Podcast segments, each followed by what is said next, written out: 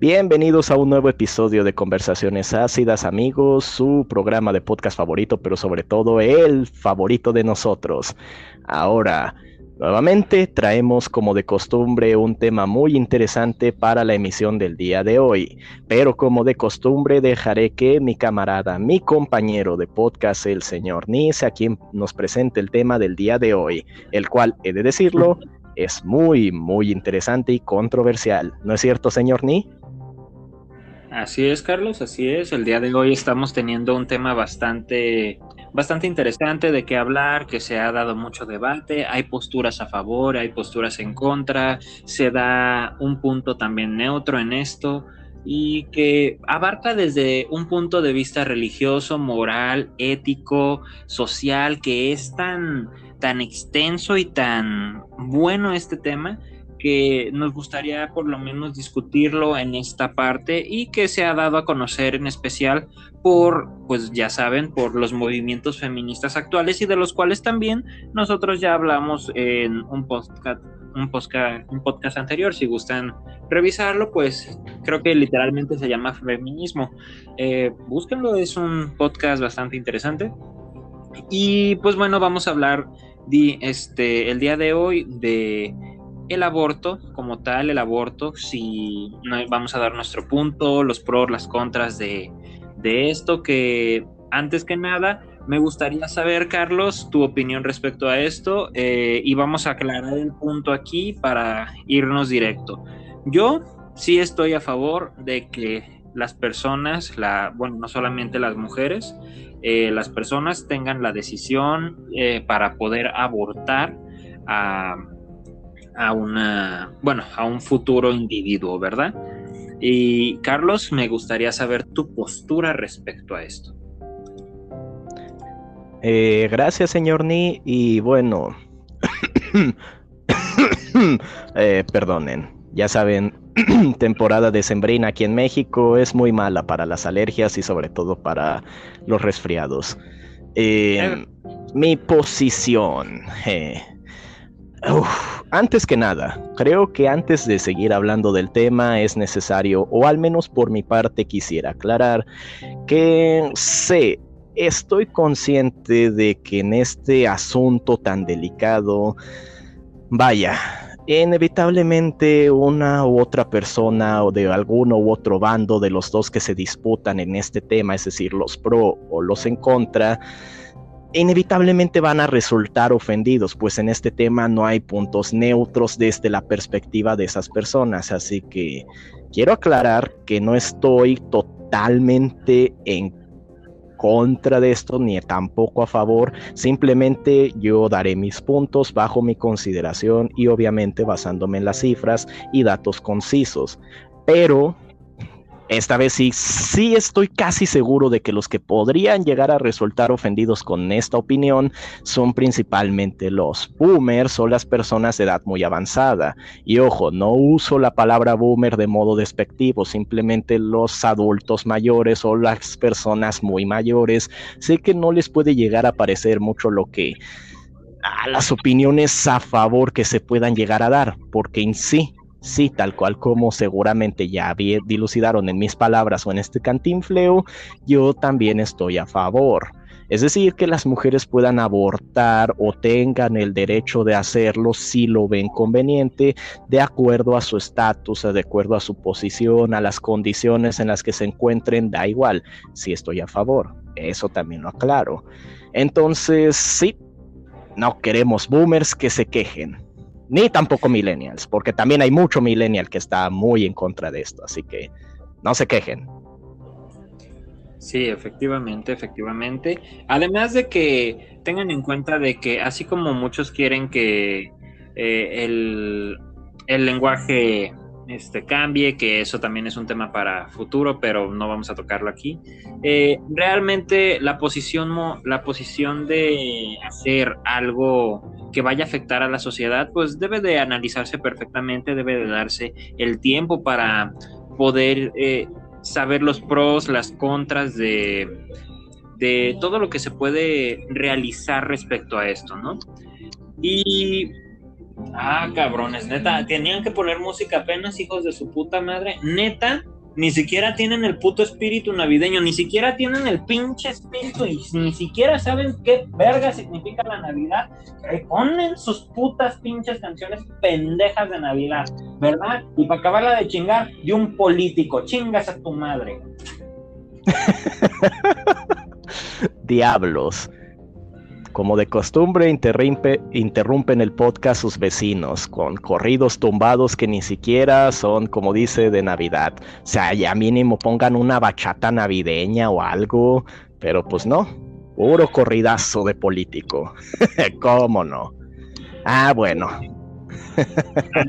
Bueno, ya ni me acuerdo qué chingo estaba diciendo, pero bueno, el punto de esto Algo acerca de, sí, acerca del tema de los abortos. Ajá, sí, eh, bueno, como tal, este, la, el punto más, este, la discusión que se tiene para los abortos, para todo este tipo de, de temas es el, el mendigo fetito, ¿es una persona o no? Entonces, aquí es uno de los principales debates que se dan, de que tratan de justificar que su pinche madre. Carlos, ¿podrías este, darnos por favor tu opinión respecto a esto? ¿Un feto ya es considerado una persona? ¿Por dónde comenzar con ese asunto? Porque estamos hablando de un o sea, estamos hablando ya después de que se después de que se formó la, o sea, cuando ya se diferenciaron las células y, tienen la, ya se ha definido completamente sus capas embrionarias, ya estamos hablando de un este, feto bien formado. ¿Es considerado una persona? Mm, como dije, eh, bajo este, con esa pregunta se puede perder uno en distintos puntos. Así que es necesario aclarar desde qué punto vamos a partir para tratar de dar respuesta a esa pregunta. Yo, si me lo preguntan, bajo mi perspectiva, bajo mi opinión, voy a partir desde el punto técnico de la pregunta, es decir, persona, lo acaba de decir usted, ¿no? Eh, si es considerado o no es considerado una persona, un ser humano, un ser viviente, ¿no? Porque es verdad que si lo, porque muchas veces se saca de contexto el argumento científico eh, para tratar de favorecer una perspectiva poco objetiva sobre algún tema del cual se está debatiendo. Me explico. Muchas veces he visto que los que están en contra del aborto mencionan que eh, que el feto como tal es un aglomerado, un conjunto de células y que las células están vivas y que por ende debería ser considerado algo vivo. Ok, miren.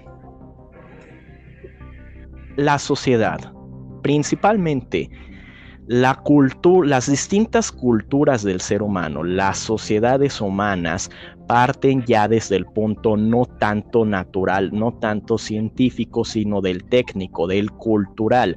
Me explico, hay muchas, muchas personas que tratan de sacar a favor el tema del darwinismo, es decir, lo de la supervivencia del más fuerte y que el que sobrevive es el que se adapta, para, y se usó mucho tiempo en la antigüedad para dejar morir a los individuos más débiles que nacían con deformidades, que pues bueno tenían ciertas enfermedades que no los consideraban o no los hacían dignos de considerarse eh, individuos con una herencia genética digna que favoreciera la evolución. Y eso, vaya, desde los romanos que tiraban a los individuos, a los fetos, los bebés, los bebés, perdón, los bebés que nacían con deformidades se deshacían de ellos precisamente bajo ese argumento. Entonces, no, no podemos ya muchas veces partir desde el punto de vista completamente técnico y científico para dar explicación a un debate o a un asunto de debate de la sociedad humana, porque nuestra sociedad ya parte desde el ámbito cultural, es decir, desde el ámbito intelectual desde el punto más técnico de la palabra hasta el punto un poco más, eh, vamos a decirlo, pues sí, es interpretativo, interpretativo de la palabra. Entonces, si es considerado una persona, no, en la mayoría de los países del mundo, las leyes van a decir, y si las revisan tanto en Estados Unidos, en Canadá, en, en la mayoría de los países de América Latina, que efectivamente, bueno, no, en América Latina no tanto, ¿para qué me hago? Recientemente en Argentina precisamente surgió una controversia con eso, pero no. En los países principalmente del primer mundo, válgame, nuevamente, en Asia, en la mayoría de, los de, la, la parte del continente asiático y en otras regiones, van a mencionar que precisamente no es un ser humano como tal, un feto hasta cierto, pasado cierto periodo de tiempo. Entonces, que si es un conjunto de células que están vivas, sí, sí lo es nuevamente desde el punto de vista científico, pero no es considerado una persona, no sería como acabar con la vida de algún ser humano como tal.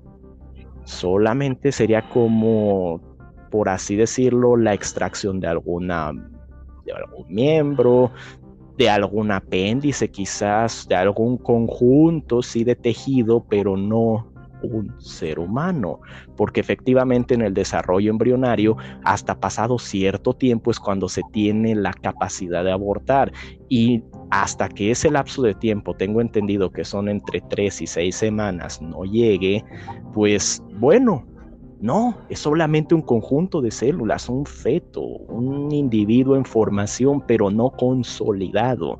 Esa es la diferencia.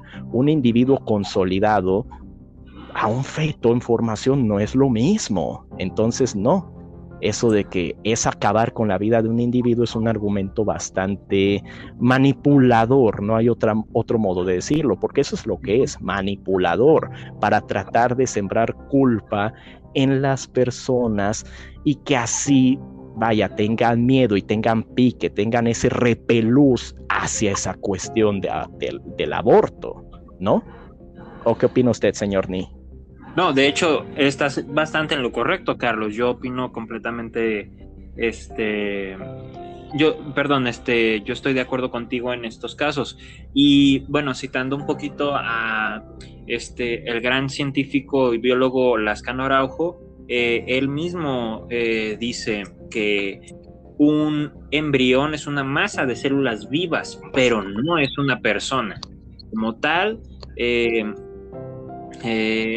está, la vida empieza, está desde antes, o sea, la vida es, eh, está vivo porque un óvulo y un espermatozoide están vivos, pero hasta la doceava semana de gestación es que la actividad nerviosa y la diferenciación empiezan a, a tener un punto este, eh, para hacer el sistema nervioso central del embrión. Pero no, no se puede decir que un, este, un embrión es una persona completamente. Entonces, en este caso, concuerdo completamente contigo, Carlos. Además de que tú lo sabes que siempre van a estar dando el argumento, por ejemplo, los aleluyos, eh, que toda la vida se da gracias a la creación, que su pinche madre y todo, y también que están establecidos a las reglas de, pues, de su misma religión, ¿no? Mm, es que ese es el problema.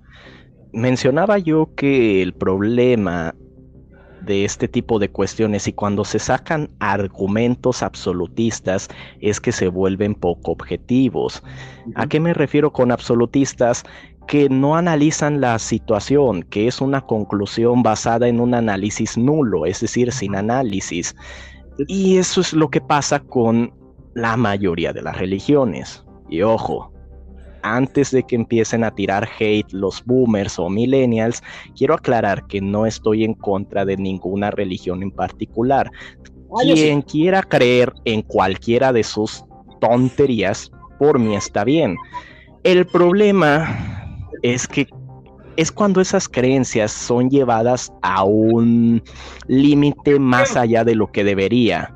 ¿Por qué? Porque efectivamente, como menciona usted, señor Ni, muchas veces el argumento basado en la religión para eh, declararse en contra del aborto es poco objetivo. ¿Por qué? Porque nuevamente se recurre al chantaje y a la manipulación con que es que Dios no quiere eso, es que Dios no lo permite, y es que Dios y Dios y Dios. ¿Cómo demonios saben tanto de lo que quiere o no quiere Dios si ni siquiera han basado su conclusión en algún análisis que cuantifique las variables de la condición de la persona afectada? Es decir, que si está en un estatus de pobreza, que si fue víctima de alguna violación, que si no fue bajo alguna circunstancia en la cual la vida del bebé, en caso de que naciera, fuese deplorable o estuviese en malas condiciones de vida, no toman en cuenta ninguna de esas variables, simplemente basan su conclusión en eso, en un argumento absolutista que no resuelve nada, que solamente genera culpa y termina generando más problemas de los que supuestamente trata de dar de solución. Sí, Sí, sí, sí, efectivamente. Eso es lo que creo yo. Sí, sí, sí, sí. Realmente como tal no podemos basarnos a dar una, un punto o una conclusión basados en una parte religiosa o en una creencia. No, no podemos dar esto. ¿Por qué? Porque básicamente estamos cayendo en un punto donde no podemos generar... Ah, se me fue la maldita frase estamos cayendo en, una nada, ¿sí? ¿Por qué? Porque según, la, según alguna religión, según algún tipo de creencia, es lo establecido y ya. Y bueno, básicamente es juzgar a su Dios y eso es incorrecto. Entonces, no podemos llegar a una conclusión a través de esto. Ahora, Carlos, eh, me gustaría este, tocar este siguiente este tema que este, es este, como bueno, sería el siguiente. ¿Por qué abortar? ¿Por qué se debería de abortar? Y ojo, aquí también tenemos que tener en cuenta que una madre, la que lleva al, pues bueno, al, a la masa de células o al embrión, debe de pues, pasar por un proceso bastante, bastante poderoso, bastante agotador y que, pues bueno, al final del día va, este, va a tener un resultado, ¿no? Tanto traumante para la madre como otra cosa. Pero ¿por qué abortar? ¿Tú qué opinas sobre esto, Carlos? ¿Por qué se debería de abortar? Miren, como, como científico, o más bien futuro científico, creo yo que en cualquier caso, en cualquier situación, lo que uno tiene que hacer es vaya, ir notando, ir observando las distintas variantes de un caso, porque no puedes siempre tratar de aplicar la misma conclusión a un caso que es completamente diferente. Me explico, por ejemplo, no si en una ocasión te funcionó determinada situación, es porque esa situación tenía un montón de variables, un montón de cuestiones que te llevaron a tomar eh, la decisión más adecuada. Pero no siempre puedes basar eh, poner una solución a un caso completamente diferente del que del cual te basaste para tratar de dar esa solución, ¿no? Al caso anterior. Entonces, si me lo pregunta usted a mí, señor Ni, yo creería que lo más apropiado bajo el caso del aborto, es decir, en qué condiciones creo yo que sería apto abortar en el caso de una mujer, Número uno, lo dije antes, si la mujer ve que las condiciones en las cuales su situación, situación económica, eh, su posición, eh, su estado, su, si el tener un bebé podría llegar a, a, afectar su salud, a poner en riesgo su vida, en el caso de, claro, los embarazos adolescentes, creo yo que sería apropiado, ¿no? apropiado porque porque a final de cuentas si la mujer no quiere tener al hijo lo tiene ¿qué va a pasar? ¿Qué va a pasar? Que la mujer va a tener un rechazo inminente hacia el bebé, un inevitable rechazo hacia el hacia la criatura, hacia el chamaco. Entonces, rencor dirías, ¿no? pues no rencor, pero sí cierto pique, ¿no? por así decirlo, o sea, cierta tirria, cierta, pues sí, cierto sentimiento de aversión hacia, hacia el chamaco. Y obviamente que conlleva eso que lo trate mal, que no lo quiera, que lo que lo menosprecie, que no le brinde las condiciones emocionales adecuadas para que el niño crezca de forma sana eh, desde el punto de vista sentimental o psicológico, ¿no? Bajo las condiciones psicológicas adecuadas. Entonces... Calidad de vida. Ajá, es lo que le preguntas a un a una persona que suele estar en contra del aborto y no te sabe responder. ¿Por qué? Porque para ellos lo importante es que se preserve la vida, sí, pero la pregunta, ¿por qué preservar la vida si a final de cuentas el niño no se va a desarrollar en un ambiente sano que obviamente le va a generar, si está en un ambiente eh, hostil, va a generar que crezca con que crezca con ciertas condiciones psicológicas inestables que obviamente lo van a afectar en su vida adulta, así como las condiciones eh, físicas para su desarrollo físico, si tampoco son adecuadas, obviamente también su calidad de vida se va a ver bastante mermada, se va a ver muy afectada. Entonces, si no se desarrolla en un ambiente adecuado, ¿para qué conservarlo? ¿Para qué? Que sí, que se conserva una vida, pero ¿y qué tal si esa vida solamente está destinada a ser miserable? Si no se tienen las condiciones adecuadas. Y para eso es que el embarazo debe ser planeado. Pero para eso, de eso, perdón, hablaremos más adelante. Por lo pronto, esa es mi primera razón. ¿Cuál, ¿En qué condiciones cuando la madre vea que su situación es favorable para tener un bebé? Si no lo es, Mejor no, mejor si está a tiempo, si abortar, creo yo. ¿Por qué? Porque el bebé, como dije, no se va a desarrollar en un ambiente sano, tanto psicológico como físico. Entonces, no, creo yo que no. La segunda, obviamente, sería si el, pro, el feto, el hijo, es producto de una violación. ¿Por qué? Porque si, si aún así, si la madre no lo quiere tener, no lo quería tener en las eh, en condiciones pues vamos a decirle hostiles, pero aún así, por así decirlo, adecuadas o no adecuadas, imagínate cómo lo va a tratar si es, si es el producto de una violación. Entonces, entonces no, no, bajo ninguna circunstancia creo yo que en el segundo caso se debería tener, sea como sea, sea si se va a ir uno al infierno, no, creo yo bajo ninguna condición una mujer quisiera tener producto de una violación. O sea, es algo muy fuerte de tanto de decir como de analizar las variables, ¿no? O sea, creo yo que casi, casi por default uno podría decir que no, pues sí, es que se tiene que abortar.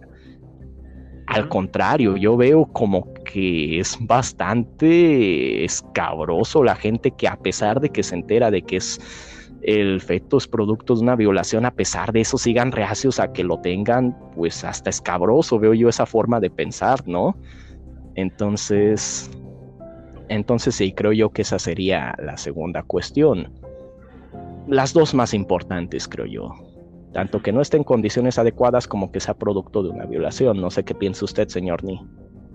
Sí, sí, concuerdo bastante contigo, Carlos. De hecho, mira, un problema muy culero que tenemos, por ejemplo, aquí en, México, eh, es este idealizar que ser, o sea, que tener condiciones culeras, eh, eh, que no tener un estilo de vida correcto, o no te, o no sé, este estar no tener una buena calidad de vida es este correcto, porque se, o sea, tener una calidad de vida por así decirlo, mejor, como de mayor eh, estatus socioeconómico o cualquier otra cosa, es malo. ¿Por qué? Porque no te hace ah, humilde o X o Y, ¿no? No, o sea, mm, tenemos que quitarnos esa idea, porque obviamente hay factores que nos impiden tener una calidad de vida correcta, entre ellos pues la parte de la corrupción y todo eso. Pero si sabes que tu calidad de vida no es correcta para ti mismo, ¿por qué le vas a echar toda la culpa o todo el peso a tu hijo. ¿Por qué vas a hacer eso? ¿Cuál es la razón de hacer que todo el peso del mundo le caiga a la pobre criatura? Porque también se da tanto la idealización. Ah, es que este niño puede ser un ingeniero o va, o va a salvar el mundo, va a ser grande. ¿Cómo lo sabes? ¿Estás seguro? ¿Realmente puedes comprobarme que ese niño va a salvar el mundo y me van a salir con la mamada como de Benito Juárez, güey, no mames. Sí, cabrón, pero también cuando no había tanta población, mijo. No me chingues. Son. Exacto. Exacto, es que de nueva cuenta es lo que mencionaba. Son casos excepcionales y no se puede aplicar la misma conclusión que en un caso que estuvo lleno de variables. En ese caso, pues tengan en cuenta que eso sucedió bajo ciertas circunstancias en otros tiempos y pues con un montón de variables que dieron como resultado esa, e, esa cuestión con el Benito Juárez, ¿no? Pero, pero no siempre va a ser lo mismo. Más si tenemos en cuenta que ya pasaron, ¿qué? Casi 200 años de eso. o sea, no. Exacto. Y mira, Carlos, también vamos a ser este, muy realistas. Eh, digo, ya hablamos un poco de historia en el podcast pasado y también nos dimos cuenta que había mucha pobreza, mucha discriminación, bastantes, bastantes problemas con después de, después y antes de la Revolución Mexicana, porque todavía antes de la maldita revolución, por ejemplo, las personas indígenas no tenían, la, no tenían educación, eh, no podían asistir a las escuelas, estaban para la chingada. Hasta creo que fue Maximiliano de, de Habsburgo, que fue uno de los primeros que implementó la educación para los, los indígenas, si no mal recuerdo pero aún así eran condiciones que de no ser por, por algo seguían igual. Y es lo que les menciono. Tener la idealización de que ser humilde es correcto te está cegando de la realidad y te está quitando un camino correcto a lo cual debemos de seguir. Todos tenemos que merecer una calidad de vida buena como sociedad para seguir adelante. El conocimiento, explotarlo y ser ser mejores humanos. Pero también no vayas a dejarle un mundo podrido a, una, a, la futura generación. No le dejes un mundo culero. Carlos, en este punto, qué bueno que ya fui para allá, también es, es algo que me, me agrada de la idea del aborto. ¿Por qué? Porque no solamente va a evitar que un niño sufra en condiciones este, socioeconómicas, eh, o de racismo o cualquier otra, sino que también estamos protegiendo a generaciones futuras de el desastre de las generaciones pasadas. Vamos a ser muy honestos en esto.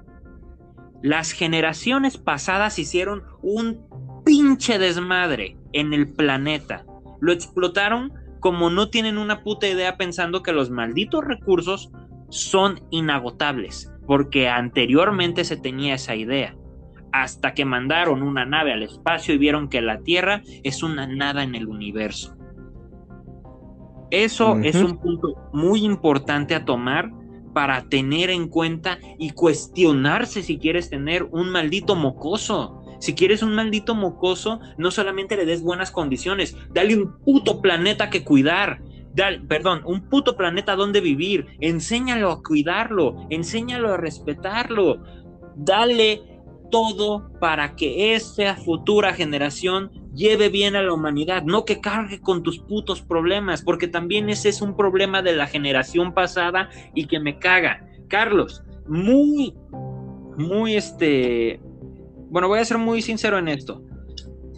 Hay personas muy cercanas a mí que eh, me han dado la, la idea de por qué, bueno, su visión de por qué tuvieron hijos, porque yo les, porque a mí me han llegado a preguntar, oye, ¿y tú quieres tener hijos? Yo le dije, no, no, yo no quiero tener hijos. ¿Por qué? Ahorita dices eso, pero luego no, es que yo ya lo razoné perfectamente y realmente el tener hijos es una muy mala idea. Y, y yo les pregunté, ¿por qué? ¿Por qué tendría hijos? Y su posición más pendeja de todas fue, pues para que te cuiden a ti de viejo. Es la es la cosa más egoísta que he escuchado de una persona. Literalmente, si tienes las condiciones para, para cuidar a un niño y que él se desarrolle perfectamente, ok, tenlo, ten hasta 10 si quieres. Pero también no vengas a dejarle al pobre mocoso deudas, este, hermanos que van a terminar peleados, eh, no sé, un montón de factores que al final terminan que la familia se separe, problemas, X o Y. Realmente me molesta mucho ese pensamiento, esa idea tan, tan egoísta.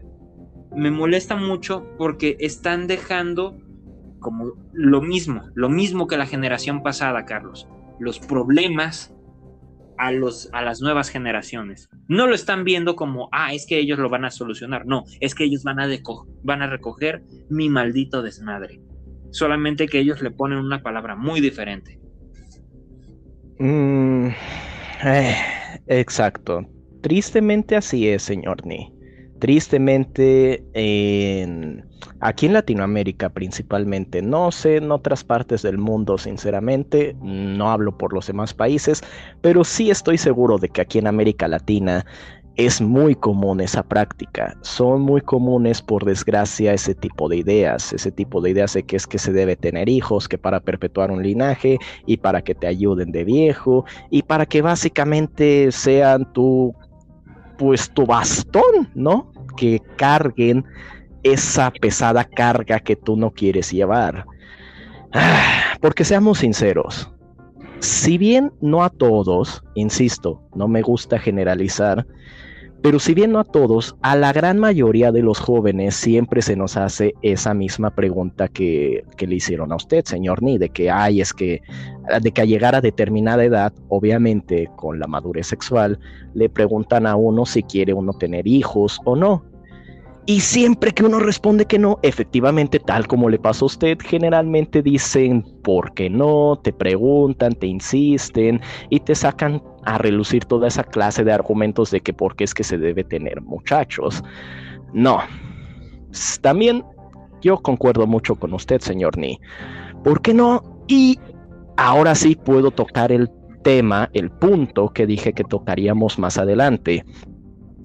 ¿Por qué el aborto sí se tendría que realizar o por qué el aborto sí debería ser una alternativa a la que las mujeres pudieran acudir sin ser, eh, sin, sin, que se les vea mal por ello, porque los embarazos tienen que ser planeados, porque tiene que ser una decisión que se tome de manera consciente. ¿A qué me refiero con eso? Ajá, ¿a qué me refiero con eso? Es que se deben tomar en cuenta un montón de factores para así decidirse tener hijos o no. Por ejemplo, algo que veo que me molesta mucho, que es una práctica muy común realizada aquí en América Latina, sobre todo en México, hablo por mi estúpido país, México, es que se tiene hijos sin haber considerado la herencia genética que se les puede dejar no digo que se pongan a hacer un mapeo genético para ver si va a salir con alguna enfermedad grave o no, pero mínimo tomar en cuenta la herencia familiar de los genes que se le van a dar al niño, que podría llegar a...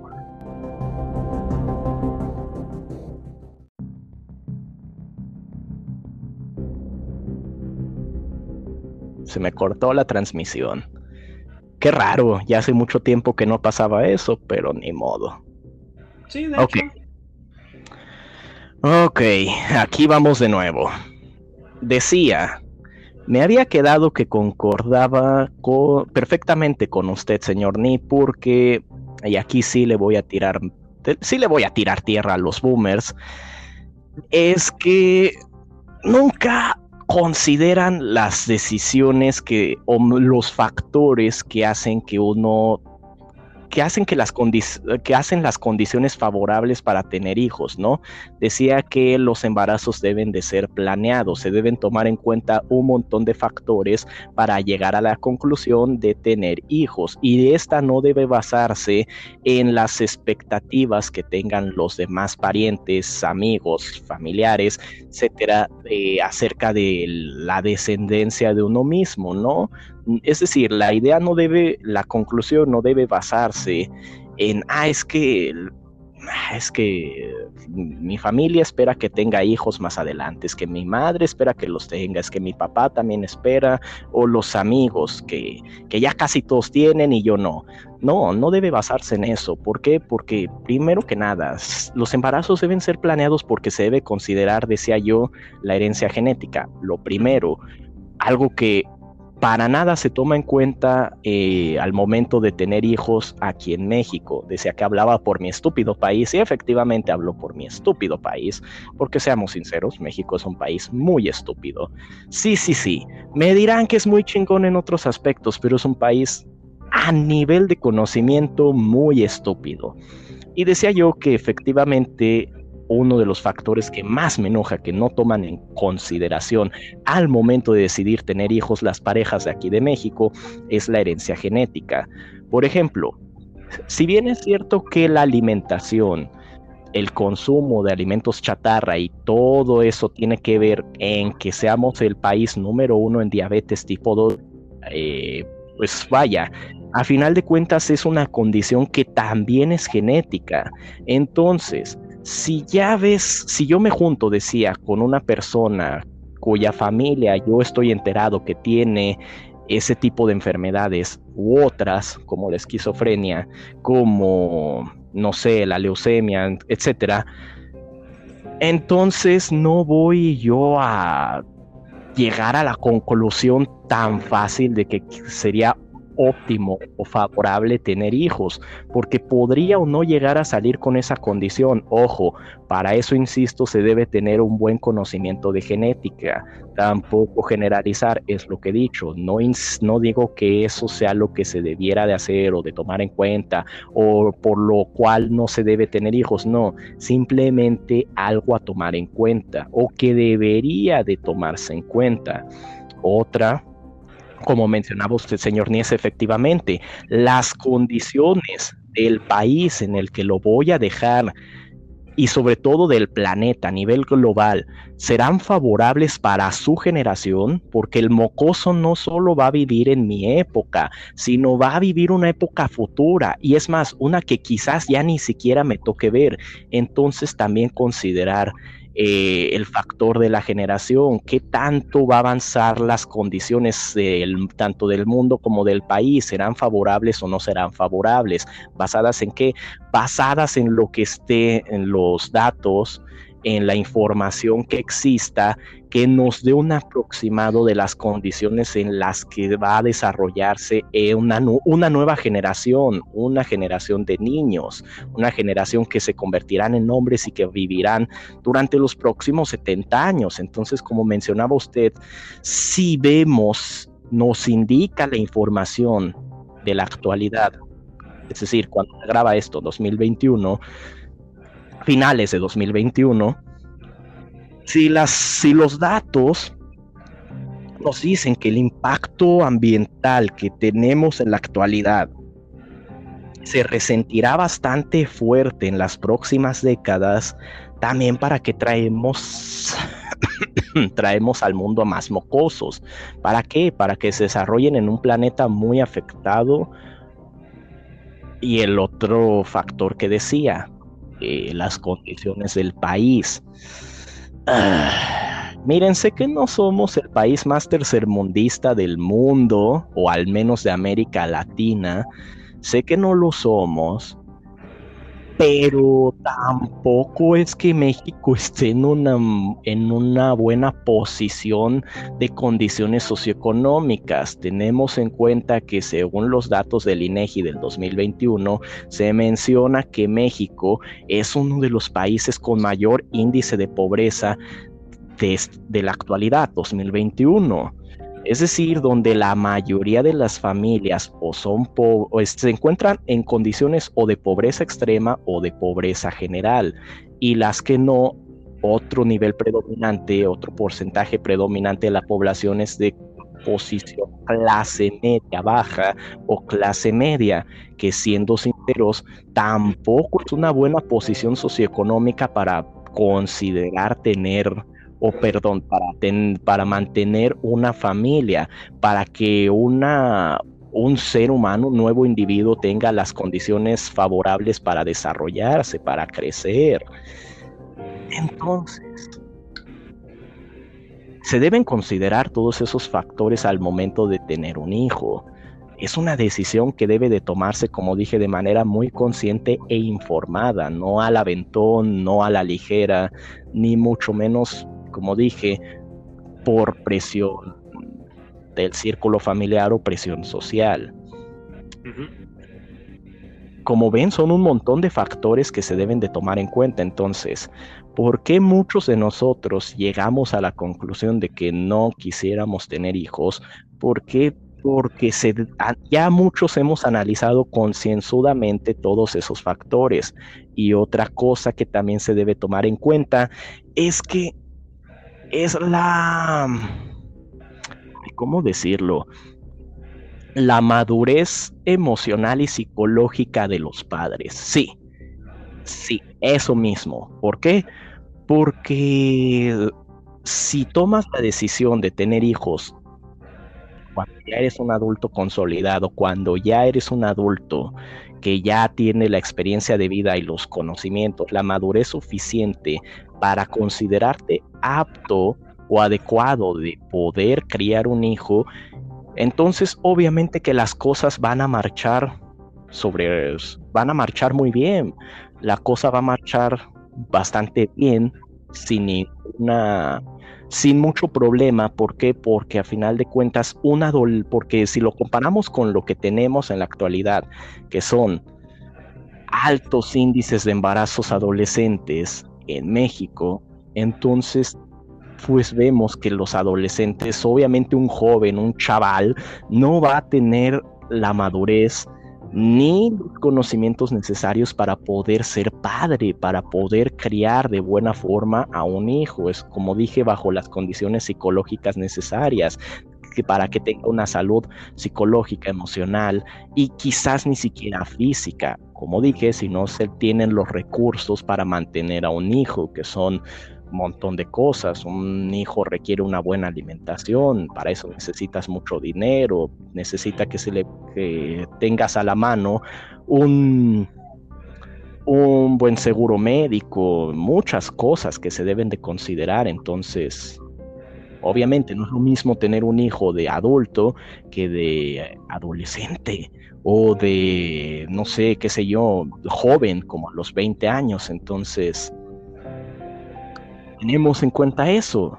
Son muchos factores que los boomers no llegan a considerar y que de forma egoísta se piensa que es que se debe tener para perpetuar el linaje, que sabrá Dios qué tanta chingadera es lo que le dicen a uno, pero no. No, no es una decisión informada, no es una decisión objetiva. Esos argumentos, como mencionaba usted, señor Ni, no están basados en nada, en ningún aspecto razonable para llegar a esa conclusión jodida. Entonces es lo que yo pienso. Sí, sí, estás en lo correcto, Carlos. Y tengan en cuenta lo siguiente, quieren tener un hijo, ténganlo, pero piénsenlo. No está, eh, estamos hablando de que va, va a tener que vivir con ustedes, va a aprender de ustedes y también tengan en cuenta que si ustedes como tal no tienen un este no tienen una ¿Cómo se le dice a estos güeyes que. Ay, cabrón, que no están bien este, psicológicamente? ¿Inestables? Ajá, si son inestables psicológicamente, eh, tienen problemas, deudas, X o Y, de verdad no se generen otra deuda, no hagan algo que de lo cual se van a arrepentir porque indirectamente muchas personas terminan odiando a sus mismos hijos, como tú lo mencionaste, Carlos, que eso afecta al futuro de esa criatura. Entonces, como tal, eh, piensen realmente si hoy en día les gustaría tener un bebé, si le, algún día tocaría, o sea, les, este, les gustaría formar una familia.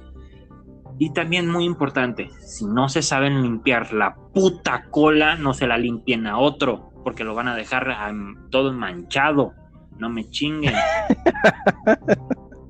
Eh, Eh, muy buena frase, señor Ni, bastante, deja bastante en claro nuestra posición, pero sí, efectivamente, como dije, decidir tener un hijo debe ser una decisión informada y sobre todo si se va a querer tener un bebé, debe de ser en una etapa adulta de los progenitores. ¿Por qué? Porque tienen la madurez para poder criar a un hijo. Si no, no. Si no, mejor no tenerlo. Mejor no traerlo al mundo. ¿Por qué?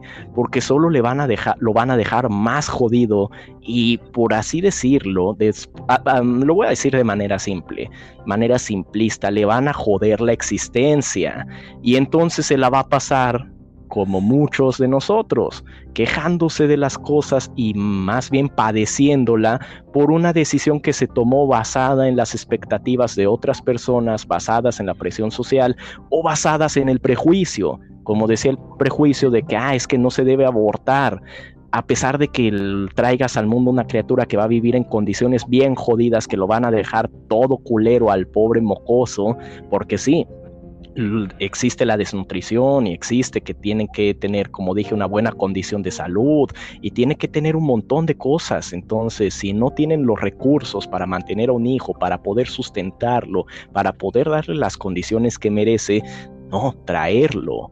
No traerlo, así te vayas al infiernirijillo, no lo tienes que tener, ¿no? No sé tú, pero yo sí preferiría irme al infiernirijillo que haber traído a un mocoso al mundo para que nomás su existencia sea un montón, un conjunto de penumbras y miserias, ¿no? Sí, efectivamente. Además, ok, entendemos que, por ejemplo, muchos mocosos miados andan de calenturientos por ahí. Ok, cabrones, saben que en su escuela les dan clase de educación sexual, saben que existen un montón de métodos anticonceptivos. Usen los hijos de la chingada neta, usen los putos métodos anticonceptivos. ¿Andan de calientes? Ok, espérame, hay que ir por un pinche condón o si no, en el pinche seguro los, los regalan. Hay, muchos, hay muchos Exacto. para evitar tener un pinche mocoso, evitar odiarte a ti mismo en, el futuro, a tu pareja, porque también ese es un problema eh, cuando se tiene un hijo no planeado. Las mismas parejas muchas veces se terminan odiando más de lo que se odiaban. Sí, porque se odian al punto en el que es que tú tuviste la culpa, es que esto, es que el otro, ahora nos responsabilizamos y no la pelamos y crecen con un con un mandito rencor entre ellos que termina en qué? Divorcios. ¿Cuántos divorcios no hay? ¿Cuántos mocosos regados no hay? Porque yo soy un mocoso regado a huevo. Eh, ¿Me permite un momento, señor Ni?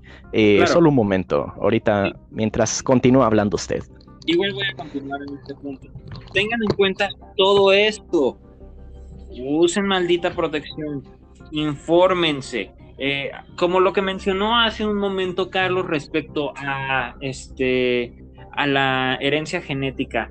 Cabrones, ok, yo sé que no todos tenemos conocimiento sobre genética, pero ¿saben quién lo tiene y está a la disposición? Los doctores. Los doctores pueden orientarlos perfectamente para que tengan un, buen embarazo, una buena planeación. Eh, venga, tienen muchas consultas para dónde ir, pero para eso mismo ustedes tienen que estar bien.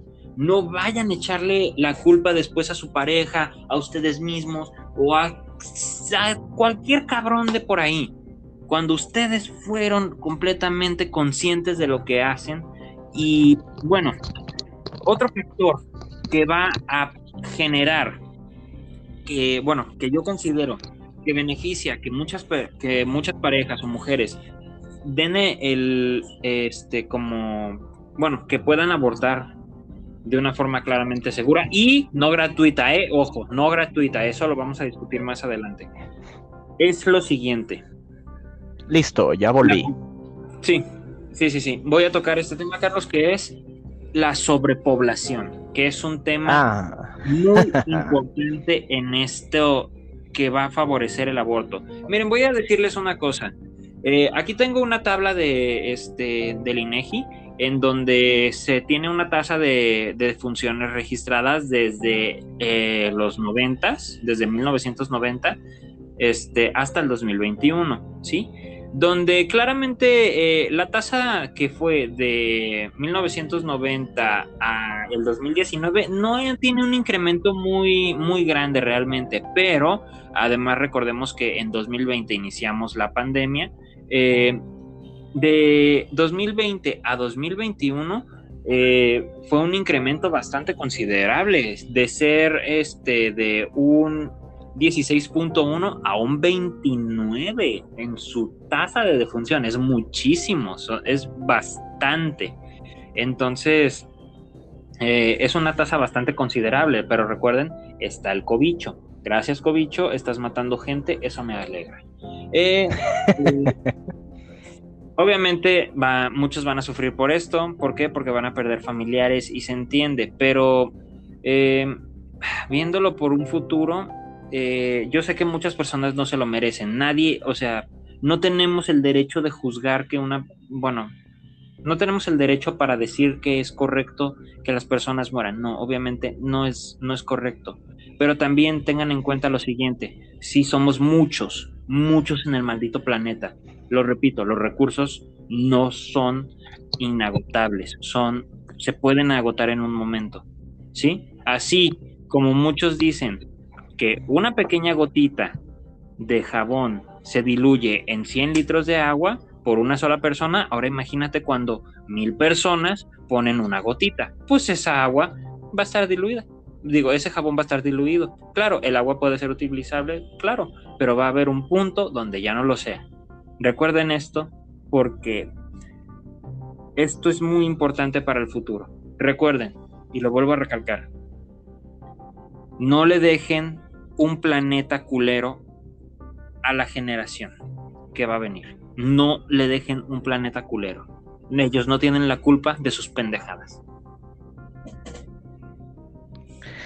Así es, estoy bastante de acuerdo con usted, señor Ni, de nueva cuenta, y es que sí, la sobrepoblación es un problema, pero más que centrarme en la vaya, en la posición Thanos de que los recursos son bastante limitados, lo cual, como ha dicho usted, sí son, y de que la población es mucha para dichos recursos, lo cual, nuevamente, es cierto, yo sí quisiera hablar de un punto muy importante acerca del por qué es que hay tanta sobrepoblación en México y en América Latina en general. Y aquí de nueva cuenta los boomers van a salir ofendidos, así que... Ah, comencemos una vez con esto que se viene picoso. Ah, la mala educación sexual de México. Oh, ¿A, ¿A qué me refiero con eso? Sí, como mencionaba usted, señor Nick, condones del seguro para prevenir embarazos hay métodos digo, gran e infinita variedad de métodos anticonceptivos, también los hay.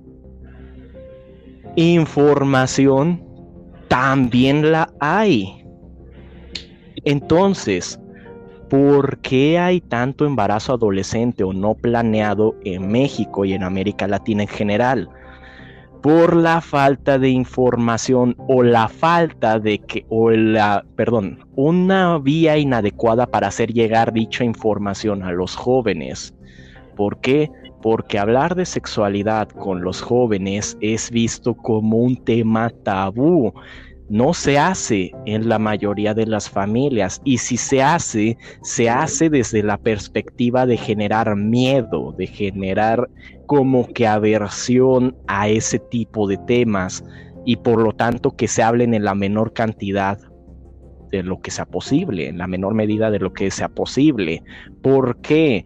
Porque de nueva cuenta esa conclusión está basada en el prejuicio y seamos sinceros, sean boomers o no, la mayoría de los adultos basan esa conclusión, es decir, de no hablar de sexualidad con los jóvenes porque desde el punto de vista religioso es mal visto.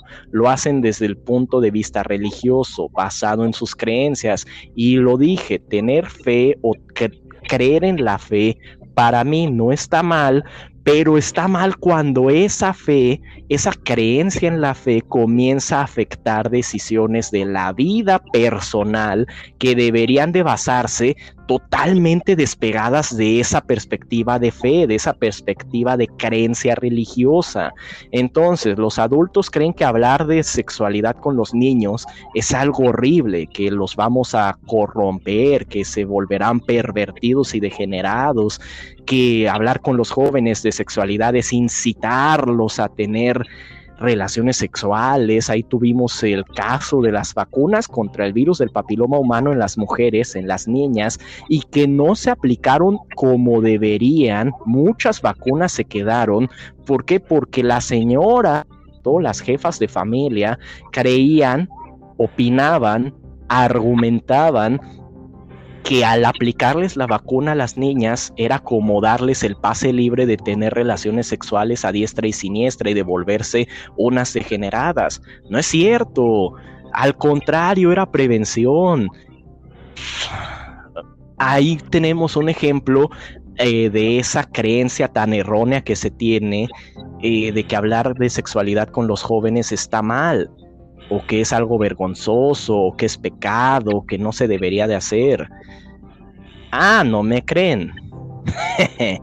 Háganse esta pregunta, todos los oyentes, todos los que nos estén oyendo. Sus padres les hablaron de sexualidad de manera adecuada, ojo, de forma adecuada, de manera clara, directa y concisa, cuando llegaron a la madurez sexual? ¿Lo hicieron? ¿Lo hicieron o solo lo hablaron de manera así como difusa, como de forma tenue, como de forma para tratar de generar culpa, como desde el, o más bien lo hicieron desde el punto de vista de generar miedo, de que eso está mal, de que eso era malo, de que no se tenía que hacer. ¿Me equivoco? ¿O al contrario? ¿Eh? A ¿Perdón? Mí, por lo menos, mi, por lo menos mi jefecita sí me habló mucho de eso, por eso me cuido bastante. Qué bueno, excelente, señor Ni. Me alegro por usted, pero hablando por mi perspectiva, en mi experiencia personal, sí, pero de nueva cuenta desde un punto de vista poco adecuado. Y es que, insisto, generalmente los adultos tienen como que esa, o la mayoría, insisto, no generalizo, ahí tenemos el caso de aquí mi colega, el señor Nick, cuyo caso sí es, sí fue el adecuado, insisto, no generalizo, pero es que en México la mayoría de las veces esa información no se le hace llegar a los jóvenes de la forma que debería o es demasiado directa, de modo que termina perturbando a los chavales o por el contrario es escasa, está bastante recortada, censurada y termina sirviendo palpico, o sea, realmente no sirve. Entonces, si no tenemos una cultura de decirle a los jóvenes cómo deben cuidarse, protegerse y de cómo disfrutar su sexualidad de manera sana, terminamos generando toda esta problemática que tenemos de los embarazos no planeados. Y para ejemplificarlo de nueva cuenta, aquí les traigo una historia. Es hora de la historia del, o del cuento con Carlos, donde una nueva sección del canal donde les contaré una historia. ¿Por qué? Porque da de casualidad que mis experiencias personales siempre son las más curiosas o las más caricaturescas, de modo que parecen increíbles, pero son ciertas. échale, échale. Ok, aquí tenemos una experiencia personal. Resulta que resulta que tenía una amiga, ¿no? Una amiga a la que voy a llamar Prudencia, Prudencia Perengano, al estilo de Stan Lee, el nombre y apellido con la misma letra. Ok, resulta que, que, existía esta amiga llamada Prudencia Perengano. Y pues bueno, Prudencia tenía una buena, era una buena amiga mía. Y Prudencia tenía la mala fortuna de que su familia fuera extremadamente religiosa, muy católica, como la mayoría de las familias de México. Entonces, pues su familia se negaba a hablar de sexualidad con ella y con sus hermanas, porque sí, Prudencia tenía hermanas. Pero sus demás hermanas pues habían hecho su vida de manera un poco más estable, ¿no? Sin dar muchos problemas, las hijas y apoyando y todo el rollo, ¿no? Pero Prudencia siempre había sido como que la mala cabeza de la familia, la más dificultosa, la que le había causado más problemas a sus padres. Y entre esos problemas, obviamente, en su etapa de rebeldía, involucraba pues su, eh, su vida sexual algo prolífera. ¿No? Entonces, Ah, resulta que en una de esas conversando conmigo, Prudencia me mencionaba que es que pues sus padres no le habían hablado de esos temas con ella. Y a pesar de que ella preguntaba, le daban la información algo censurada y que también le decían constantemente de que si tenía relaciones sexuales antes del matrimonio sería el infiernirijillo y que en el infiernirijillo la pasaría muy mal y que no sé qué rollo. Entonces en una de esas, Prudencia sale embarazada y obviamente tenía mucho miedo de hablar con, de ello con su familia. Así que pues bueno, acudió conmigo y le dije, mira Prudencia, creo que deberías hablarlo directamente con ellos porque a final de cuentas son tu familia, te pueden apoyar, esto y lo otro. Bueno, lo que se supone, le di las recomendaciones que se supone serían con, serían las más adecuadas de llevar a cabo con, desde un punto de vista razonable con una familia que se supone que a pesar de sus diferencias es unida y esto y lo otro y bueno, a final de cuentas se apoyan, ¿no? Vaya, vaya que se armó un despapalle con, con, con, la amiga Prudencia, porque sí que sus padres reaccionaron como si se los llevaran al mismísimo infierno. Y es que, insisto, las reacciones de su familia eran como, no sé, basadas principalmente en el temor y en la deshonra, que es que su hija saliera, que su hija adolescente saliera embarazada. Pero es que, Dios mío, en serio, una unas reacciones tan exageradas que parecían así como caricaturas. Y vaya, un ejemplo claro de cómo se puede llegar a ser tan prejuicioso. Y me refiero a que también en un principio ella me comentó que le llamaron con insultos bastante fuertes, que por pues por eso, ¿no? Por salir embarazada de adolescente, ¿no? E-, entonces, no, no, es que en serio, de estos temas tabúes es de los cuales se tienen que desmontar un montón de mitos y creencias absurdas. Porque esa es la palabra, muchos de esos son absurdismos de la cultura o el argot mexicano. Entonces, sí, basado en la experiencia de una amiga, es que les puedo decir que efectivamente México es un país donde la mayoría de la gente adulta tiene un montón de creencias bastante absurdas ¿Por qué? Porque, insisto, están basadas en el prejuicio y no tienen que ser así, tienen que ser más basadas en el raciocinio. Y no, estar basadas en el raciocinio no significa basarse en la opinión de algunos de esos coaches emocionales que de los que tanto se encuentran en TikTok o en la opinión que da alguna estrella de Televisa o del espectáculo no, tiene que ser basada en el diálogo, en el entendimiento, en el raciocinio, en observar, en analizar y, pues sí, en, en la conciencia más que nada. ¿Y por qué México, como decía, no tenemos eso? Tristemente, y aquí sí lo ataco, por las creencias religiosas, por los temas tabús, por los prejuicios, porque sí, en México también mucho, hay mucho prejuicio en torno a la a los géneros, tanto de hombre y mujer. Hay prejuicios de que, ah, es que un hombre que tiene eh, bastantes relaciones es bien visto, mientras que una mujer no, como les decía en el caso de mi amiga, y que en el caso de las mujeres, que pues que si no, que si se visten de determinada manera está mal visto, que si se visten de otra los hombres también es mal visto, que si eh, toman, que si alguno de los dos adopta un rol de género diferente al que se supone que debería también es mal visto ahí tenemos el caso de que de morro, sí o no, sí o no que de morro se nos decía que adoptar un rol un poco más tímido, un poco más introvertido, un poco más calmo, pasivo, estaba mal si uno era hombre y que con una mujer era mejor visto y que sabe, sabrá Dios si sabe qué tanto, ¿no? Ah, para eso remóntense a sus memorias de primaria. En serio, escarben verán que sí, que sí hay mucho prejuicio del que no nos damos cuenta. E insisto, lo malo es que se polariza, se traslada, se traspapela hacia esas cuestiones de la sexualidad adolescente. Insisto, no es solo decirles que existe el condón o que existen métodos anticonceptivos, es hablar con ellos, es hablar directamente del tema de sexualidad de, hijo, ¿qué dudas tienes? Pregúntame esto, pregúntame lo otro, no tener miedo, no tener ese temor de que vamos a corromper a los jóvenes, ¿no?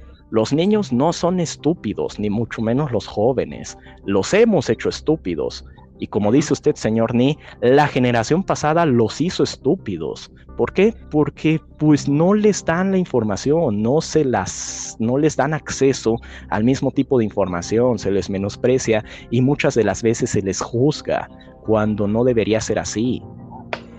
Un, una decisión como la de tener un hijo no debe ser basada en el juicio, como dije, en ser juzgado por las demás personas. No, tiene que ser una decisión personal como todas las que uno puede llegar a tomar en su vida, es decir, basándote en lo que tú consideres mejor. Eso es todo. Eso debería ser todo.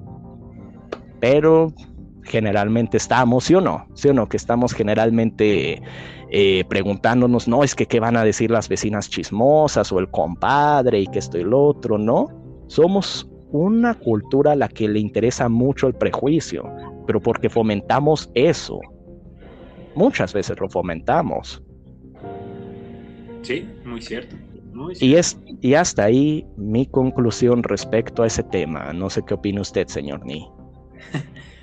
Sí, tienes razón, Carlos. Como tal, la misma cultura mexicana ha generado que eh, la mayoría de las personas eh, se tengan que tengan que cuestionarse menos de lo que realmente está correcto, de cuestionarse a sí mismos y seguir lo que siempre se hace.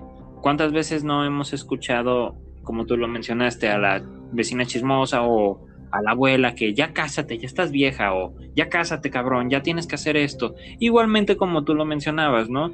Como por ejemplo eh, los clásicos padres que es de, no, es que tú tienes que ser el, tienes que ser machito, tienes que chingarle aquí, tienes que poner, no, también no me chinguen tienen que... O la, o la normalización de conductas muy nocivas, como aquí en México, que es lo común de que, ah, eh, no sé, Panchito, tú eres el encargado de cuidar a tus hermanitos menores. Y Panchito tiene seis putos siete años. Y no mames, dejan que Panchito, no sé, que el niño adquiera una responsabilidad de alguien más grande que no debería adquirir. Y entonces, obviamente que eso termina generando ciertas afectaciones en la madurez emocional del, del morro que terminan manifestándose después y cuando se manifiestan, ah, ahí sí la gente dice, ah, no sé, la familia dice, ah, no sé, no seas cagón o no seas mamón, o es que esos complejos emocionales son pura moda y que esto y que el otro, no, realmente son el reflejo de el haber pasado por un montón de cuestiones que uno no debió tener, que no debió haber sufrido, que no debió de haber pasado, e insisto, eso, todo eso, por tener hijos cuando no se tienen las condiciones adecuadas. Todas esas afectaciones se presentan en la etapa adulta y pueden llegar a ser bastante serias, ¿eh? Sí, sí. Además, tengan en cuenta esto. Si van a tener un niño y van a ser el típico papá, pásame el de este. ¿Qué? ¿El de este? Pues ¿qué es el de este? Ah, estás bien pendejo, no, no sabes nada, eres un inútil. Ya, quítate, mejor lo hago yo. Pues no, no, neta no los tengan. Si ni siquiera saben decir eh, qué es a lo que se están refiriendo o vete por acá, cuál es acá. Si es, no, neta, no tengan un pinche mocoso. Ni siquiera ustedes mismos entienden cómo quieren que otra persona los entienda. Otro punto que Porque el padre es inestable, porque el padre no tiene madurez psicológica o emocional, no tiene estabilidad psicológica o emocional. Pero insisto, es que generalmente salen los boomers a decir este argumento de que, ah, pues es que, pues es que así soy, este, o así es la cosa, el morro tiene que adaptarse. Pues no, güey. Simplemente, como dije antes, si tú al menos reflexionando un poco llegas a la conclusión de que eres inestable y tienes muchísimos efectos por complejos psicológicos, ya sea por una u otra causa, cualquier causa que te llevó a ser así, mejor no tener hijos, porque a final de cuentas solo les terminarás pasando esos complejos e inclusive duplicados. Entonces, no, como dije, uno tiene que tomar la decisión de tener hijos cuando tiene, ha llegado a la conclusión de tener la madurez psicológica, emocional y los recursos financieros para poder tener un hijo. Exacto, eso es. Efectivamente. Efectivamente, Carlos, tienes toda la razón. Y a partir de aquí, un tema bastante, bastante poderoso que se debe de hacer aquí, que es el punto de quiebre de las feministas y de muchas personas. El aborto debe de ser gratuito. Si me lo pregunta usted a mí, yo opino que sí. ¿Por qué? Porque, insisto, muchos muchas de las condiciones bajo las cuales una persona, una madre quiere abortar, o yo iba a decir adoptar, eh, quisiera abortar, es porque no tiene los recursos para mantener a un hijo, porque ella sabe que su situación económica muchas veces es precaria, que tener un hijo solamente los afectará a todo, ya sea a toda la familia, eso en caso de que la madre sea una madre adolescente que vive todavía con su familia, o que está viviendo sola, pero que pues a duras penas si se mantiene ella misma, y pues sabe que tener un hijo sería un inconveniente muy grande, no solo para ella, sino también para el niño. Entonces, si lo cobran, creo yo que lo haría, limitaría todavía más la accesibilidad que se podría llegar a tener por parte de ese sector, que sería el que más demandas generaría de aborto, ¿no? No, ok, ok. Tienes un muy buen punto ahí, Carlos, muy buen punto. Creo yo que debería ser gratuito precisamente por eso, al menos en México. Insisto, todas esas cuestiones deberían ser basadas en análisis establecidos de acuerdo a las condiciones tanto del país, región, etcétera. Porque nuevamente todas las condiciones de todos los casos siempre son diferentes. No es lo mismo comparar el caso de México, como he dicho, donde los índices del crecimiento económico y de la fluctuación del capital son más bajos que en Argentina, por ejemplo, o en Chile. No es lo mismo siempre se debe analizar bajo distintas perspectivas y de acuerdo a las condiciones del lugar o del caso que se esté trabajando o del que se esté analizando. Entonces, sí, eso es lo que creo yo. Ok, ok. Muy, muy buen, muy buena visión, Carlos. Si te soy sincero, yo tengo un punto en contra, eh, pero me gustó mucho cómo lo dijiste y sí tienes razón. Realmente muchas personas como tal no tienen los recursos necesarios para tener que pagar ese tipo de, procesos, ¿no? y como tal considero que es un proceso algo este, costoso y inclusive peligroso, ¿verdad? Ah, pero eh, yo sí voy a estar en ah, un poco en contra en este punto, Carlos, y por el mismo motivo que mencionaste, porque estamos en México. En México existen muchas, muchas personas que son muy mentirosas, Carlos, que a pesar de que tienen, eh, no sé, ya sea pobreza, riqueza, cualquier cosa, tenemos a personas que de verdad mienten y no es raro. ¿Por qué? Porque la misma ley te miente.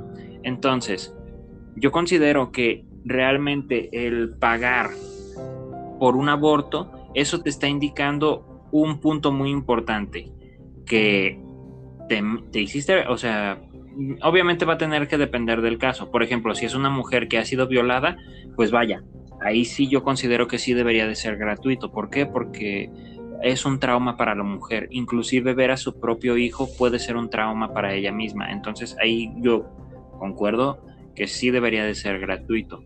pero también hay muchas mujeres y hombres que mienten respecto a esto, que mienten respecto a una situación. Em, ¿cuántas, ¿Cuántas veces no hemos escuchado de la vecina cabrona que se echó un choro, hizo su desmadre y medio, que lloró sabiendo que no es cierto? Entonces, hasta que realmente no se establezca algo con la ley o por lo menos la misma ley se respete y la misma ley te respete a ti, considero que esto sí debería de ser cobrado, además de que, venga, ayudaría también hasta cierto punto, no sé de economía la neta, pero eh, un poco a la economía, porque va a hacer que se mueva un poco más la economía respecto a esto y generaría empleos. Entonces, considero yo que si se debe de abortar, sí se debe de cobrar, Carlos. Eh, igual, se puede, se puede discutir un costo. Obviamente no te debe de costar más de 10 mil pesos, porque eso ya es una puta exageración para mí, para mi gusto. Sí se debe de, de pagar por un aborto, pero que será para un bien. ¿Sí? Recuerda, ya no se tendrá que pagar gastos en comida, pañales, cosas y media que va a necesitar tu cría y a futuro escuela, X y Y, ¿verdad? Y no solamente eso, sino que también tú vas a estar bien emocionalmente y que al final del día mejorarás como persona y que tal vez en un futuro cuando estés bien eh, psicológicamente puedas por fin ya tener una criatura en tus brazos. Pero cuando no puedes, y tienes la oportunidad de abortarlo, lo abortas y será mejor para todos. Para mí, para mí personalmente, el tener que pagar para abortar sí es necesario en este punto. Mm, totalmente también de acuerdo, pues sí es una perspectiva bastante razonable y es que insisto, la cuestión sería que debería de ser legal el aborto y que dicha y que dicha dicha acción fuera regulada por, por, un organismo en específico que se encargara de, avalar, de analizar y avalar el aborto según sea el caso. Como dice usted, si por ejemplo eh, la persona es una posición económica un poco más elevada que alguien que está en pobreza extrema, pues bueno, ahí sí digas, eh, bueno, pues a lo mejor y usted sí le cobramos y a la otra persona no, es que tendría que ser un análisis por parte de un organismo que se encargara de avalar según, sea, según fuese el caso, según fuera el caso. Pero para eso obviamente tendría que ser legal. E insisto, ¿por qué debería ser legal? Porque sería algo razonable. sería algo no basado en la fe, no basado en el prejuicio, no basado en la especulación, algo basado en algo real, en algo conciso. Eso creo yo. Sí, sí, sí, sí. De hecho, estás bastante correcto, Carlos. Eh, es el problema también, como ya lo hemos mencionado mucho. México es un país bastante corrupto. México tiene muchos problemas de leyes, de desvío monetario, todo, todo, todo lo malo lo puede, lo tiene México. Y América Latina en general, no solamente, no solamente este país, ¿verdad? Eh, pero como tal, si se debe de, si se llega, por ejemplo, a hacer eh, el aborto legal primero, que tiene que pasar por eso, y que las leyes sean respetadas, y lo vuelvo a repetir, que las mismas leyes te respeten a ti, podemos generar un verdadero cambio y algo muy bueno para el futuro. Mm, sí, efectivamente, totalmente de acuerdo, señor Need, porque sí, sí es lo que se debería de ser. Efectivamente, todavía no se ha podido llevar a cabo, pero no nada nos impide el tratar de hacer que, ese cambio se, se haga realidad, que eso pudiera llegar a ser posible. ¿No?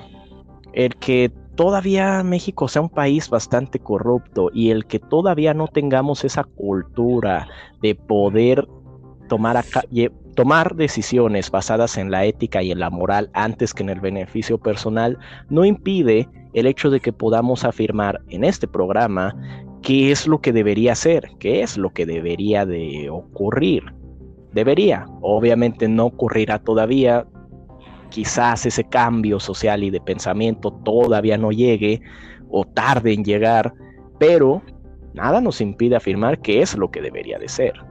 Es lo que debería. No lo es todavía, pero es lo que debería de ser. Eso también es lo que opino. Y pues bueno, creo que hemos cubierto la mayoría de los puntos en cuanto a este tema tan controversial. Me gustaría finalizar tocando esta pregunta que también genera algo de debate en las personas. Ok. ¿Está mal que uno esté a favor? ¿Está mal que uno esté en contra? Sí, no y por qué. Uno, ¿a qué te refieres? Si es sí o no y por qué. Sí, pero ¿a qué te refieres con a que uno esté a favor? ¿Uno como persona? Ajá, uno como persona. Si está mal que a uno, eh, que uno, perdón, esté en contra, o si está mal que uno esté a favor, sí o no y por qué, o bajo qué circunstancia. Mm, ya, ok. Bueno, si te refieres, por ejemplo, a uno como hombre, eh, teniendo en cuenta aquí el sexo, eh, bueno, el género, perdón. Pues mira, considero que es correcto. ¿Por qué? Porque al final del día, tanto hombres y mujeres, que son los que rigen las leyes y los que establecen las reglas, los que analizan y todo esto, son los que al final del día van a tener que escribir la ley para ya sea favorecerla o negarla. Entonces, claramente sí debe de tener uno este, la opinión completamente. No solamente es de las mujeres, no solamente es de las embarazadas como tal, porque imagínate que también, por ejemplo, un hombre, eh, pues bueno, eh, quiera tener al hijo, pero la chica no lo quiere tener que ese ya es otro tema de debate, ¿verdad? Pero el hombre también tiene derecho de cuidarlo, o sea, la madre solamente lo, va a tener, pero no se ocupará de él para nada. El padre lo, lo va a criar, lo va a cuidar fuera de su madre. Considero que ahí, por ejemplo, él tiene derecho, tiene derecho para tenerlo. Eh, obviamente se debe de analizar, se debe de ver muchos procesos para saber si se aplica o no. Eh, y te lo digo, también es un, es un punto muy a futuro. Pero sí, como tal, uno como persona en general tiene todo el maldito derecho de hablar de esto, a pesar de las críticas, a pesar de que los movimientos, todos tenemos derecho de dar nuestra opinión sobre esto. Muy buena conclusión, señor Ni bastante acertada.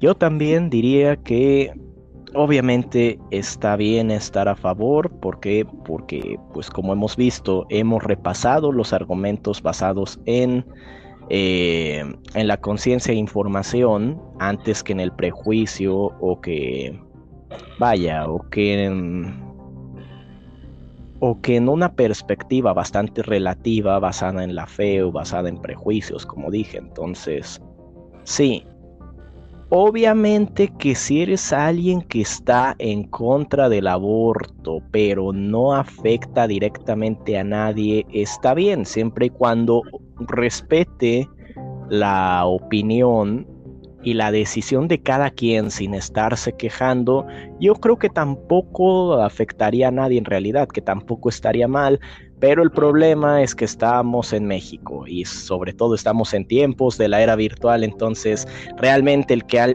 el que alguien llegue a tener una opinión diferente y que se pueda llegar a respetar es bastante difícil, entonces por lo pronto nos quedamos con que a favor está bien. y si no les gusta, vaya chupapija.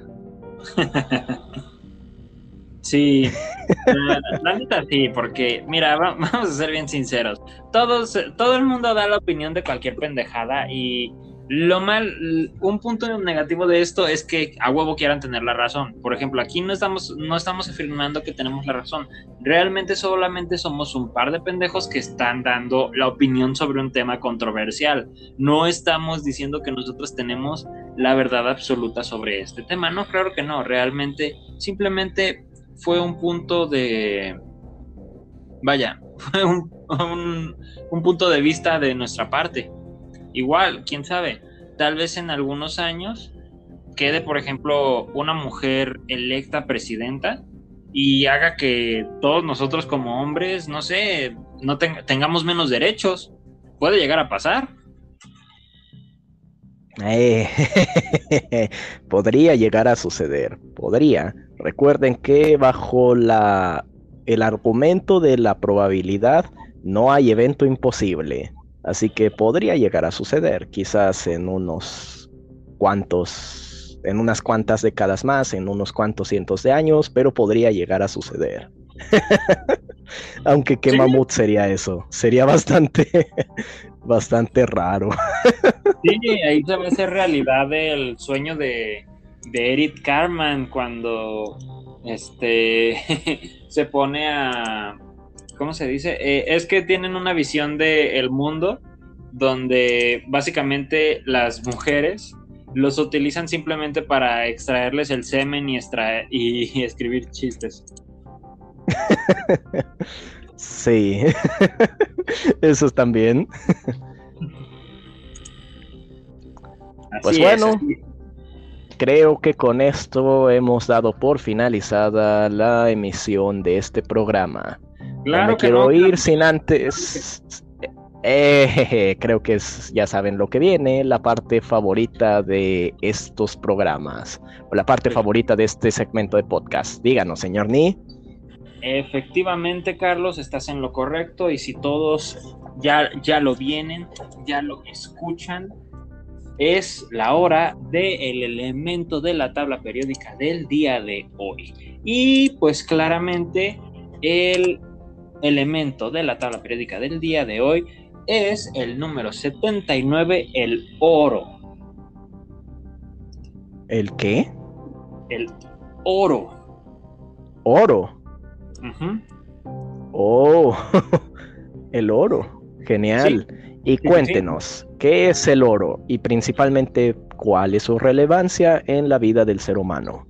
Bueno, principalmente como tal, el oro simplemente es un metal de transición.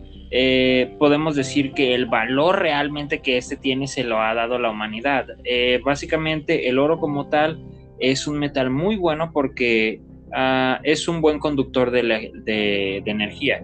Pero para mí es mejor la plata eh, en términos. El oro simplemente tiene un valor dado por la misma humanidad, así como todos los elementos. ¿sí? Eh, la misma humanidad genera eh, este, este valor ante ellos. Pero como tal, el oro tiene como, este, como letras características AU por su latín que significa aurum. Aurum. Ajá, que significa brillante amanecer. Y pues claramente, como, como todos lo saben, es muy utilizado en la joyería, eh, para realizar un montón de pendejadas que les gusta a los cochinos humanos. Y si no, pregúntenle a los españoles que van saqueando por ahí, por todos lados, para, para obtener sus cochino oro. Y creo que también en la medicina tiene algunos este, usos terapéuticos, pero la neta no estoy bien enterado de esa chingadera. Mm, no, ni yo, pero podríamos investigarlo y quién sabe, capaz hablar de eso en un futuro programa. Así es, así es. Pues bueno, Carlos, realmente me gustó mucho hablar de este tema, es un tema que quería tocar desde hace rato y en especial para dejarles este mensaje a los queridos oyentes, que son muy pocos, pero que tengan en cuenta lo siguiente, no le dejen a la futura generación los problemas que, que actualmente ustedes mismos generan y nos incluimos, porque nosotros también estamos generando problemas al futuro y al planeta. Entonces, por favor, planeen bien las cosas al futuro. Exacto, y sobre todo yo les quiero decir que no es necesario dejar descendencia, no es necesario, eh, a nadie le importa, perdón, que dejes tu linaje o que dejes algo en el mundo, a nadie le importa realmente eso, ¿no? Si van a tener hijos, que sea con una decisión informada y sobre todo basada en argumentos lógicos, no en prejuicio. Nunca dejen que les metan presión con eso.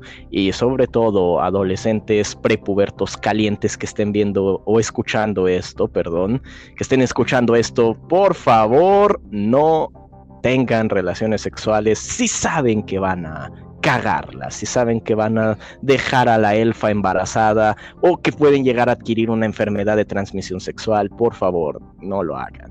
Simón, porque Tú deja del mocoso, donde te pegue una enfermedad de transmisión sexual. No, hombre, chingaste tu madre. deja del SIDA.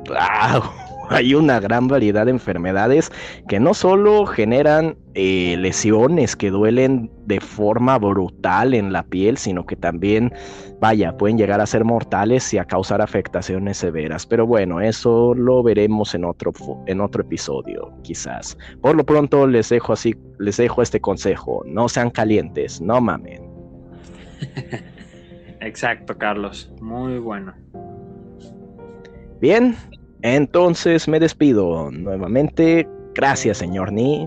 Muchas gracias por su participación y hasta la próxima. Hasta la próxima, cuídense. Hasta luego.